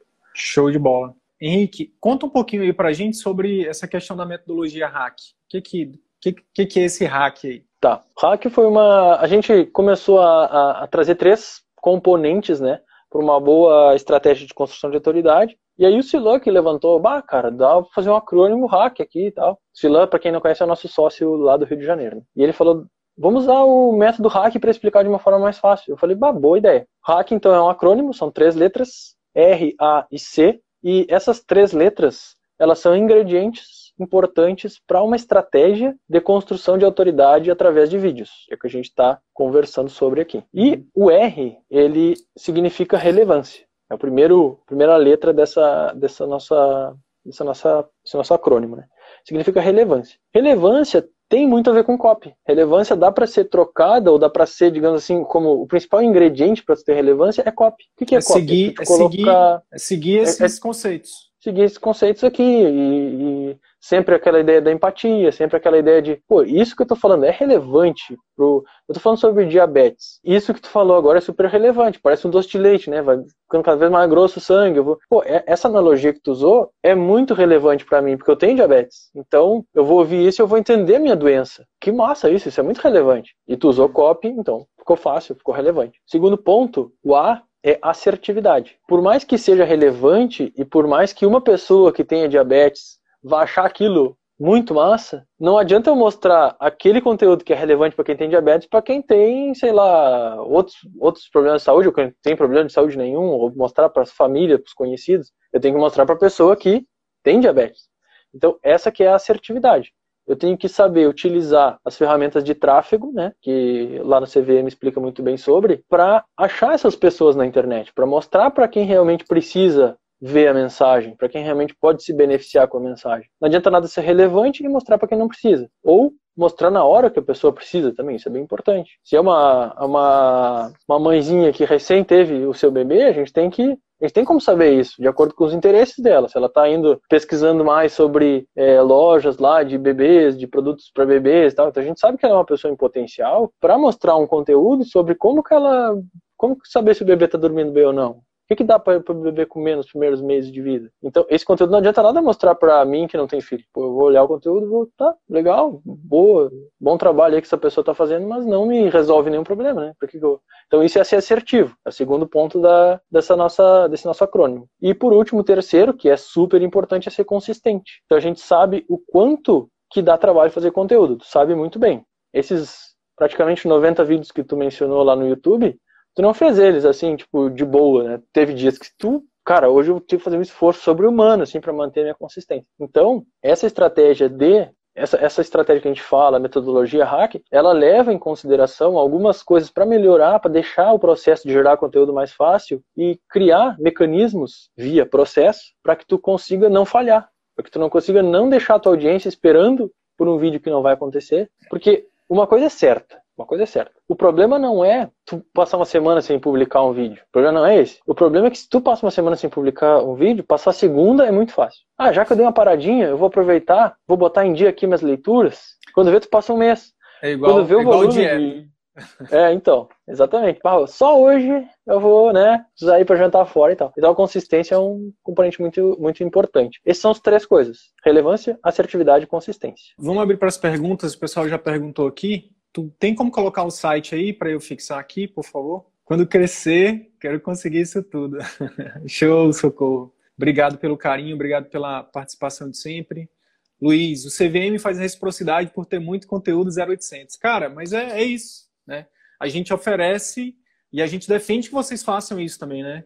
É, entregue aquilo que o seu concorrente está vendendo. Enquanto seus concorrentes estão vendendo informação dentro do consultório, entrega isso gratuitamente. Você vai ver que, bum, que a abundância vai chegar, que a abundância vai chegar para você. O próprio Luiz, ele tem feito isso, né? Ele, ele compartilhou uma história é, na última live lá da turma dele, Henrique, que é até interessante da gente falar aqui. Ele disse que uma colega médica saiu do interior do Rio para ir lá é, em Duque de Caxias, onde ele atende na clínica dele, lá no shopping. E foi uma das coisas que emocionou ele e tal, porque a pessoa veio de muito longe para trazer um familiar com ele e tal. E aí, quando ele foi perguntar de onde a pessoa conhecia, ele falou do Instagram. Do Instagram. E, e é isso, ele, ele tem, tem produzido conteúdo de forma consistente aí, conteúdo de valor. Não tem. Isso já é, na verdade, já é milenar, né, cara?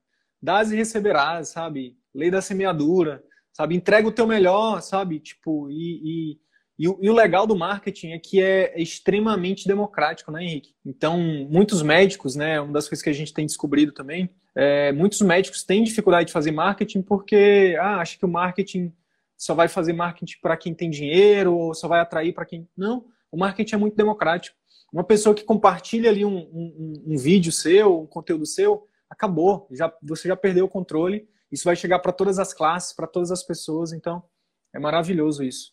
Essa, só complementando isso que tu me fala, assim, eu fico muito confortável de, de, de falar isso aqui, porque a gente já, já é amigo há tanto tempo, mas como, como motivação pessoal, assim mesmo, de estar, tá, ser um dos componentes dessa, dessa empresa que a gente está criando e ser parte ativa aí da história também do CVM, quanto que, cara, que eu tô comprado, assim, com essa visão, da melhoria do conteúdo que a gente vai gerar para as pessoas do país, né? Quantas pessoas, né, que tem aí uma rede social cheia de notícia, de chatice, de, de encheção de saco, vão começar a receber nas redes deles informação assim pura, conteúdo puro, de qualidade, que eles vão desmistificar problemas que eles sempre acharam que era assim, doenças que eles acharam que não tinha cura, coisa que achavam que não tinha mais jeito, o pessoal tá velho demais para operar, e não, na verdade não, na verdade é só cultura mesmo. Então, o impacto social disso me deixa assim transbordando assim, de alegria porque é uma coisa é uma coisa massa assim que a gente está fazendo aqui. Então só deixar esse momento aí para reforçar o que tu falou né essa questão da reciprocidade. Show. Tu responde essa pergunta da da Potira que é uma aluna nossa existe uma sequência ideal dentro do mesmo texto olha eu diria que sim eu diria que tu reforça é, é importante é muito mais importante o início né o início é meio que, que a chave para tudo assim então é importante que no início tu coloque a ideia de uma forma bem clara. Então a ideia que a gente falou, com todos esses pontos aqui, tem que começar com ela e explicar ela. E explicar que durante o vídeo tu vai mostrar mais detalhes sobre ela, mas tu deixar uma parênteses aberta, um parênteses gigante aberto, que a gente chama de promessa do vídeo, né? É, tem várias teorias que falam, ah, começa com uma super promessa, ou seja, vai prometer alguma coisa que tu vai resolver dentro daquele vídeo, e essa promessa, ela é o que tu vai, ao longo do vídeo, explicando. Essa é uma técnica bem é, usada, muito usada, mas ela é bem eficiente, porque ela faz com que tu tenha um impacto forte inicial, a pessoa vai se sentir compelida a continuar assistindo, e tão logo tu, ao longo do vídeo, responda essa, essa grande promessa, super relevante, é um conteúdo super relevante. Então eu diria que uma estrutura simples para começar os primeiros conteúdos seria começar com super promessa e ao longo do texto empilhando um monte de Cada novo argumento que tu traz, tu explica por quê, é bem importante. Essa grande promessa que tem tal ponto. Por que, que tem tal ponto? Aí tu explica. E a gente vai indo. Até chegar no final, tu deixas ali a pessoa convidada a, se ela te for com alguma dúvida, te mandar uma, um comentário ali no vídeo mesmo para tu responder para ela. Eu diria que essa é uma estrutura super de boa para começar assim. Depois disso, tu vai, o próprio processo vai te ensinando o que, que a tua audiência gosta mais e como que tu vai melhorando os roteiros. Quer adicionar algum ponto em relação a isso? É, na verdade, eu fiquei na dúvida se ela estava se referindo ao texto do vídeo, ao texto da descrição, ao texto do e-mail. É, eu, eu, respondi como se fosse roteiro. O roteiro do vídeo, né? É. Porque, eu respondi porque... como se fosse roteiro do vídeo, não sei se era bem Show. essa pergunta. É porque depende, né? Depende de, de, de, de, qual é o teu objetivo, depende de qual. a gente tem, a gente defende basicamente duas, duas estratégias, né, de conteúdo. A primeira é uma estratégia de conteúdo de criação de marca. Então é com conteúdo puro, puro, puro. Nessa, é, isso que eu, que eu acho que o Henrique respondeu, né? Essa, você começa é. com a super promessa e aí você vai entregando e colocando ali. É, na verdade, quanto, na minha opinião, quanto mais gatilhos você colocar, melhor. Então, se colocar contar uma história é um gatilho, se você é, colocar os porquês é outro gatilho, se você colocar especificidade é outro gatilho, se você criar uma antecipação é outro gatilho, se você, enfim, é, vai, né? E aí é, um, um, gatilho ele vai intensificando o outro. Quanto mais gatilhos você puder usar numa comunicação, melhor. Obviamente para não, não, não ficar muito apelativo, não ficar, sabe, aquela venda, aquela comunicação comercial, mas que seja realmente uma, uma coisa mais fluida. Uma, uma, dica prática que eu daria para vocês e que a gente usa é sempre testa, vai testando, por exemplo, na, quando eu, há um tempo atrás, quando eu comecei, eu escrevia, tipo, hoje eu vou testar o gatilho mental da Nanã, sabe, tipo, hoje eu vou testar o gatilho tal. E aí com o tempo é o que o Henrique falou, ele vai ficando, vai ficando medular, entendeu? Só responder aqui a, a outra aluna nossa, Socorro, tá perguntando para quem está começando, qual o tempo ideal dos vídeos e a constância? Pode ser inicialmente semanal? Como é que, que, é que você tem recomendado lá? Basicamente, a, basicamente a gente trabalha muito, muito junto, né? A metodologia da Content, content com, a, com o CVM e tal. Depende muito do, do quanto que tu podes é, receber e, digamos assim, dar vazão em relação a, aos clientes que vão estar tá, que tu vai estar tá captando, né, com esse conteúdo assim. Quando tu consegues dar vazão a muitos clientes ao mesmo tempo, tu pode fazer mais conteúdo. Agora, no caso de ter um negócio presencial, que a maioria dos, dos médicos aqui acontece, e tu ter que, por exemplo, marcando agenda, pessoas para irem colocando seus horários enchendo uma agenda, por exemplo, eu não recomendo uma frequência maior do que um vídeo longo por semana. Aí quando eu falo um vídeo longo, é um vídeo de mais ou menos meia hora. E aí o que que tu faz? Tu pega este vídeo longo e pega pequenos trechos deste mesmo vídeo, coloca dentro dessa mesma semana. E aí tu completa, aí tu pode pegar tantos trechos quanto tu quiser desse vídeo. O tempo que tu levar para gravar, tu prepara ele e grava um vídeo longo já de meia hora, uma hora, o tempo que tu conseguir gravar que não fique chato. E aí tu pega depois pequenos pedaços desse vídeo para complementar o restante do conteúdo. Mas um vídeo longo por semana eu diria que é suficiente, mais do que suficiente para começar. Show de bola. A gente, a gente tem recomendado pelo menos três vídeos por semana no feed, né? O Stories, né? O Stories também ele tem, ele tem cada vez mais a gente tem recebido feedback sobre o Stories. Muito, muito, o Stories é muito poderoso. E o legal do Stories é que fica 24 horas, então é, quem tem vergonha. É, quem... Eu vejo, eu vejo assim o Stories muito uma ferramenta forte de engajamento e de coletar feedback sobre o que tu está fazendo. Então, por exemplo, o que tá achando dos conteúdos? Qual que é a tua maior dúvida? E aí essas respostinhas elas valem ouro porque isso vai te dar os inputs que tu precisa, né? As entradas mentais que tu precisa para bolar outros conteúdos que sejam feedbacks ali. Uhum. Agora eu diria que, que, o Stories é uma ferramenta dentro dessa estratégia, mas ele não é tão poderoso quanto um vídeo de meia hora que uma pessoa assiste.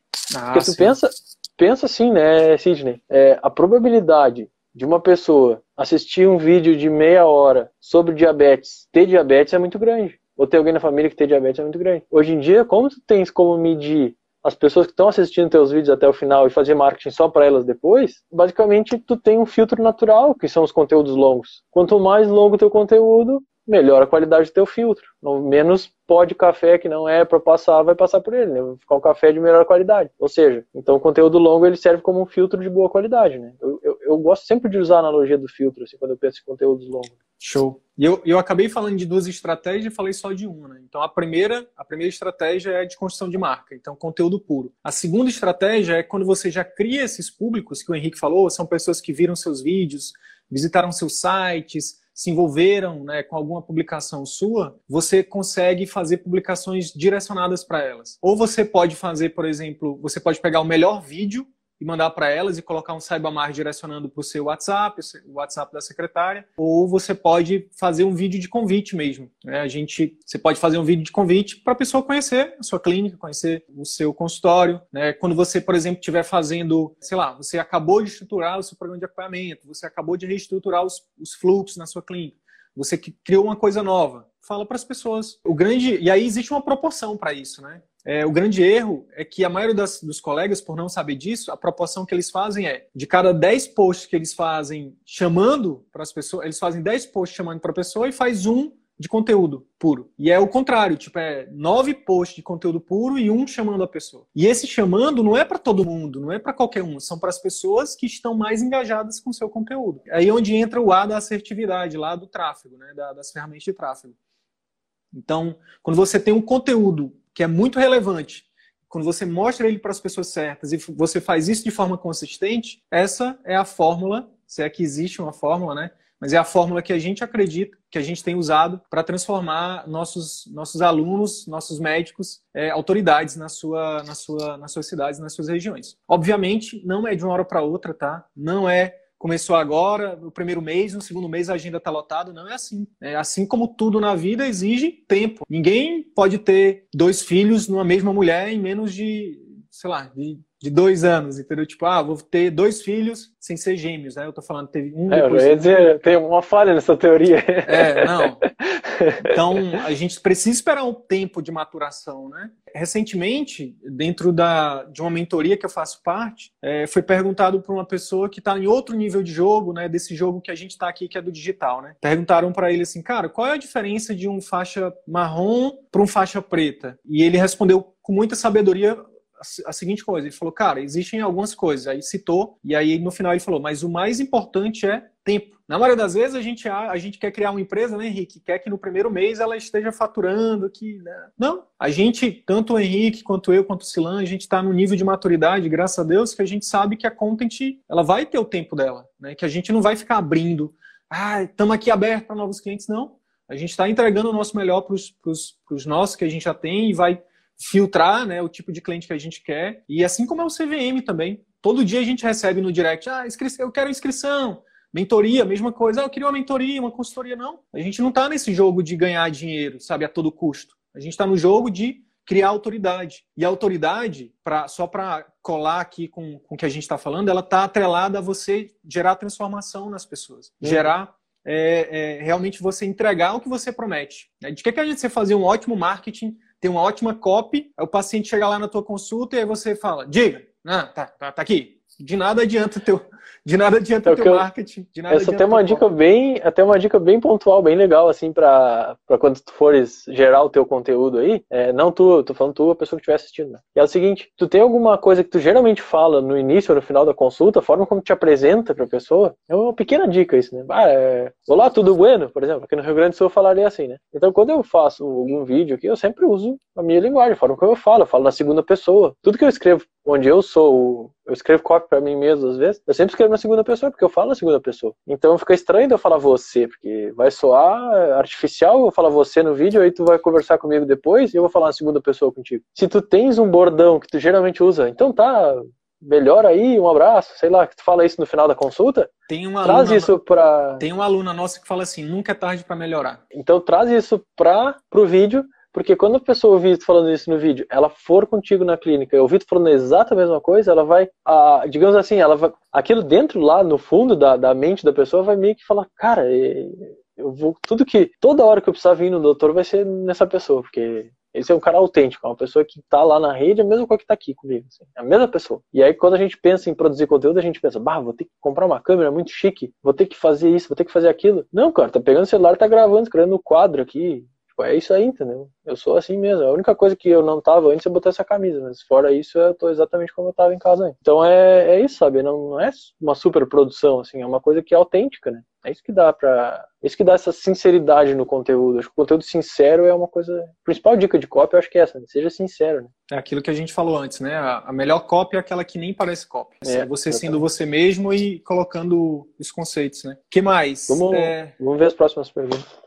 A Potira tá falando aqui mais 30 minutos no Instagram. É, na verdade, o que ele tá falando é, é, como você vai produzir. Então, por exemplo, a gente produzir, a gente tá aqui chegando a duas horas de live. Então, esses conteúdos, esse conteúdo dessas duas horas, a gente vai é, reutilizar eles. A gente vai fazer edição, vai cortar, utilizar, postar eles no Facebook, no YouTube, no Instagram, no IGTV a gente a gente recomenda isso lá, né? Você faz o corte, você posta no Facebook, lá no gerenciador de anúncio, você impulsiona tanto no Facebook quanto no Instagram. E aí a gente recomenda que vocês façam o formato de IGTV. Por quê? Porque o formato de feed A entrega, entrega orgânica, né, a entrega gratuita que o Instagram faz é baixa. No, IGTV é maior. Você só faz uma entrega orgânica no IGTV. A entrega paga, a entrega maior vai ser a paga pelo, pelo gerenciador de negócio lá do Facebook, que você vai utilizar o vídeo postado no Facebook para o Instagram e para o Facebook.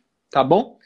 É, tem uma aula no forno, deve estar subindo para a plataforma já, do CVM, sobre tráfego. Uma aula muito mais completa do que a gente gravou. Quem fez foi o Silan, né? A gente vai fazer uma live em breve aí com o Silan. É, o Silan é muito mais, muito menos, muito mais na dele, mais recatado do que eu e o, o Henrique, mas a gente em breve vai fazer uma live aí também. Show, pessoal. Como ser assertivo se você está começando agora, sem seguidores? Cara, essa pergunta é muito boa. Essa pergunta é excelente, assim. Eu diria que. Eu diria o seguinte, ó. Tu começa a fazer muito conteúdo. Na pior das hipóteses, daqui a. Se tu, se tu não, não quer investir nenhum real em tráfego nesse momento, começa a fazer conteúdo. E não, não mostra, pra, não compartilhe o conteúdo, deixa o teu conteúdo lá. Até o tempo que tu tiver grana para começar a investir em carro. Mas deixa o teu conteúdo lá. Porque tu vai começar a criar uma biblioteca de conhecimento. E tu vai começar a treinar a tua habilidade de ser cada vez mais claro e de passar uma mensagem cada vez mais clara para as pessoas. Sempre vai ter uns dois ou três que vão descobrir ali tua mensagem e vão te dar um feedback e vão te mostrar se tu tá indo no caminho certo. Mas não te preocupa muito com criar muita audiência no início. Te preocupa em masterizar a arte de fazer vídeos. Aí no momento que tu se sentir pronto, tu define um budget mensal. Talvez tu consiga separar 200, 300 reais por mês e começa a brincar com o impulsionamento dos vídeos que já estão na tua biblioteca de conteúdo. Tu vai ver, isso vai acontecer naturalmente.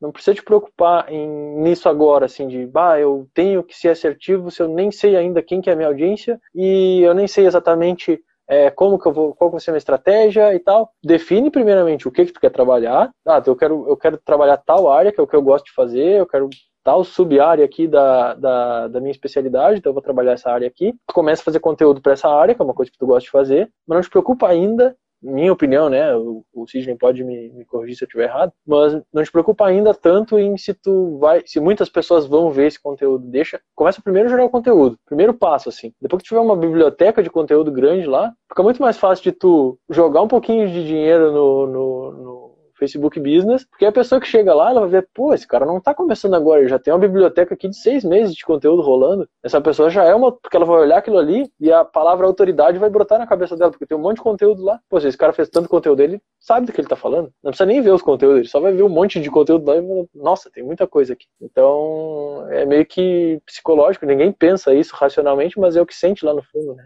Show, acho é, que... Não sei se tem mais alguma coisa ótimo, a não, ótimo, a Ótima dica, cara. A gente fez isso, né? A gente teve um problema com a nossa conta é, do CVM e a gente teve que recomeçar do zero. Aí olha só o que, que a gente fez. A gente foi, pegou os melhores conteúdos, criou uma conta nova e publicou lá, se não me engano, uns 10 vídeos, né? E aí depois a gente foi, foi, foi fazendo essa, essa máquina de conteúdo aí. Que é uma das coisas que, que a gente faz lá na Content, né? A gente, antes de sair publicando, a gente cria um, um um banco de conteúdos né, para o médico uhum. para que a gente, exatamente uma vez que a gente começa, não para mais. Começou, não para, não para mais. mais. Exatamente. Então... E muitas vezes nesse, nesse processo de geração dos conteúdos, tem muitos conteúdos que acabam nem sendo utilizados, porque é um processo de amadurecimento. Então a gente pensa, bom, já que tu, bah, eu gravei um vídeo e não vou utilizar ele, e agora? É o nosso primeiro princípio é querer utilizar tudo que a gente faz, né? Mas a gente mesmo vai se dar por conta que, e, e é uma das coisas que, que é natural, assim, da nossa, da nossa natureza, né? É natural da nossa natureza, ficou engraçado. Mas tipo, é uma coisa da nossa natureza que a gente queira fazer, de supervalorizar as coisas ali que a gente faz, mas às vezes o aprendizado de uma coisa que não deu certo vai ser melhor a gente jogar para escanteio aquele vídeo que não ficou tão legal assim, mas o aprendizado que a gente teve ali a gente vai fazer um melhor depois. Então, é um processo de, de é, qualquer, qualquer pessoa hoje que eu vou começar um projeto digital, fala, Vamos fazer um mês de conteúdo antes da gente começar a publicar. Aí o, a, o amadurecimento que a pessoa tem no tempo que ela está fazendo esse um mês de conteúdo é o que ela precisa para quando chegar na hora de publicar o primeiro, ela já entender o que ela está fazendo. Porque às vezes a gente não entende o que a gente está fazendo. A gente precisa gravar os primeiros vídeos para entender. Ah, não, pô, eu comecei a falar de tal área, mas eu gosto mais de falar de tal área. Então eu vou mudar um pouquinho aqui. É melhor tu mudar antes de começar a publicar do que depois, né? Vai confundir. Cara, no CVM a gente inclusive fez isso de forma proposital. O marketing é o último módulo do nosso curso. É o último módulo. Por quê? Porque primeiro você tem que definir o o, o, Henrique citou ali o ponto-chave, o seu posicionamento. Cara, a gente já fez vários conteúdos sobre posicionamento. Se você não sabe o que é posicionamento, pelo amor de Deus, dá um pulo lá no nosso canal do YouTube, deve ter uns três ou quatro vídeos sobre posicionamento. É, é a grande oportunidade, principalmente para o médico que está início de carreira ou para o médico que quer fazer a transição. Por quê? O posicionamento vai fazer você acelerar décadas, décadas, sério mesmo para você criar o posicionamento na cabeça das pessoas. Não é o seu posicionamento na sua, é na cabeça das pessoas. E um ano, um ano atrás, eu e Arthur não éramos ninguém no mundo digital para os médicos do Brasil. Um ano depois, nós somos, provavelmente não a referência, mas uma das, uma das referências em empreendedorismo médico. Em pessoas, em, em médicos que ajudam médicos né, a viver de atendimento particular. Como é que a gente fez isso? De forma íntegra, de forma consistente e entregando para muita gente. Então, tem outra, tem outra coisa que para muita galera, viu, Henrique? Pô, vou começar do zero. Recentemente, um aluno do CVM veio perguntar isso. Pô, mas eu nem vou ter seguidores, e aí? E aí eu falei para ela o seguinte, ó, não se preocupa com o número de seguidores. Se você for utilizar o tráfego, e eu, eu recomendo que você utilize, porque tu foi bonzinho aí. Todo médico tem 300, 400, 500 reais para investir em tráfego. Se não tem, dá-se um jeito, porque eu, a gente tem dito, é, é, Henrique, que o marketing é tão importante quanto saber a parte técnica. Se ele quer ver de atendimento particular, ele tem que priorizar o marketing. Então, eu falei para ela, não, não se liga no número de seguidores. Foca em entregar o teu melhor conteúdo e distribuir ele através do tráfego. E aí, tu não vai atingir, sei lá, alguns 100 pessoas, 200 pessoas. Não, tu vai atingir milhares de pessoas, todos os meses. Todos os meses. Investindo 200, 300 reais, tu atinge 20, 30 mil pessoas por mês. Então, a, a, no CVM, quando a gente está em prévia né, de, da nossa jornada, na nossa semana, quando a gente vai abrir inscrições para o nosso curso, a gente atinge mais de um milhão. Na, no última, na última versão, a gente atingiu mais de um milhão de pessoas. Né, um milhão e meio, mais ou menos. Em torno de um em um mês. Em um mês a gente atingiu um milhão e meio. Então não é o número de seguidores, não é 7 mil seguidores que a gente atinge. A gente, com o tráfego, a gente atinge todos os. Prova, provavelmente nesse ano a gente já, já nosso, algum dos nossos conteúdos já passou na tela de, de todos os 500 mil médicos do Brasil. Então, cara, imagina isso, Henrique, para um médico que está numa cidade de 100 mil habitantes. É, a gente tem um aluno que eu tenho brincado com ele, falando assim, cara, eu quero ser convidado para o dia que você tiver o bucho da cidade sendo entregue aí, porque ele está numa cidade pequena, cara, e a gente faz tráfego para ele, a gente está ajudando ele há cerca de seis meses. Cara, eu tenho certeza que todo mundo na cidade já viu um vídeo dele. Então, o cara já, ele já era uma autoridade no físico e agora no digital, boom, sabe? Tá, uhum. tá tendo muito mais, mais resultado. Então, o grande lance é esse. Foca em criar o teu melhor conteúdo, aprende copy, né? Com, e foca na consistência e tráfego. Né? Então, é questão de meses para você já ter começar a ter resultado. É, uma, é, é, é, é um vídeo que... Por, por que, que tem que ter muito conteúdo? Não é por a consistência em si, é, só, só para entender bem a, os pormenores da estratégia, não é, ah, tem que ter consistência porque senão as pessoas vão ficar chateadas se não foi teu vídeo toda vez pro ar. Não é isso. A consistência é importante porque uma vez que tu casa esses três elementos que a gente falou, né? É, é, o R, o A e o C. Uma vez que tu casa esses três elementos, a consistência ela vai servir como trazer novos, vai te obrigar a jogar novos vídeos no ar para tu testar eles. É uma estratégia de teste constante. Então, pode ser que um vídeo que tu faça, ele gere o faturamento da tua clínica pro ano inteiro. Porque ele é um vídeo que se destacou nos demais e tu vai sempre continuar anunciando ele. Até que apareça um outro vídeo que tu fez na outra semana que vai dar mais ibope para aquela tua audiência e tu vai tirar o vídeo velho e ficar com um novo vídeo top. Um novo vídeo controle, que a gente chama, né? Um vídeo referência. Então, por que, que a gente precisa criar muitos vídeos? Para que a gente sempre se reinvente para que não apareça, que a gente não perca a nossa posição de cavalo que está ganhando a corrida, porque a gente não perca nunca o nosso posi o posicionamento, né, que o, que o Sidney falou anteriormente, também falou anteriormente nesse, nesse jogo aí. É, então é uma estratégia de construção constante de novos anúncios. Só que os anúncios são conteúdos puros, né? Conteúdos toda hora. Que, conteúdos que ajudam as pessoas, que criam uma reciprocidade Exatamente. gigantesca, que criam uma autoridade gigantesca a autoridade médica, ela existe na cabeça das pessoas. Só que hoje, com 30 mil médicos se formando, com, enfim, com todo, com, em toda cidade você tem uma concorrência muito grande como médico, é, você precisa é, buscar novas formas de estar tá resgatando essa autoridade. Né? Porque, por vários motivos, né, a autoridade médica ela ela muitas vezes é contestada, né? Muitas vezes a gente acaba se submetendo a trabalhar é, em locais que a gente precisa trabalhar rápido, atende bem o paciente, isso tem gerado uma, uma coisa tão ruim, né? Olha só, isso é o que tá, isso é o que tá na cabeça das pessoas. Poxa, o médico nem me atende, o médico nem olha no meu olho. E aí você vem num conteúdo seu, por exemplo, conta uma história falando, e aí no meio da história você fala assim: lá na minha clínica a gente tem todo um cuidado, onde a gente atende o nosso paciente com calma, eu atendo meu paciente em uma hora e meia, a nossa equipe faz isso, depois tem o pós-consulta, nananã. A pessoa que tem aquela, aquela na cabeça dela, aquela é, visão sobre o médico que não olha na, na cara dela, cai por terra e ela diz: Meu Deus, eu preciso desse médico. Então, é uma forma de você estar sempre na mente das pessoas, né? Mantendo o seu posicionamento, criando a sua autoridade. E o tráfego, só para responder aqui, para finalizar, o tráfego é exatamente uma ferramenta que, que a, tanto o YouTube quanto o Facebook nos, nos proporcionam para a gente mostrar o nosso conteúdo para um número muito maior de pessoas e não qualquer tipo de pessoas, pessoas que são potencialmente interessadas no nosso conteúdo.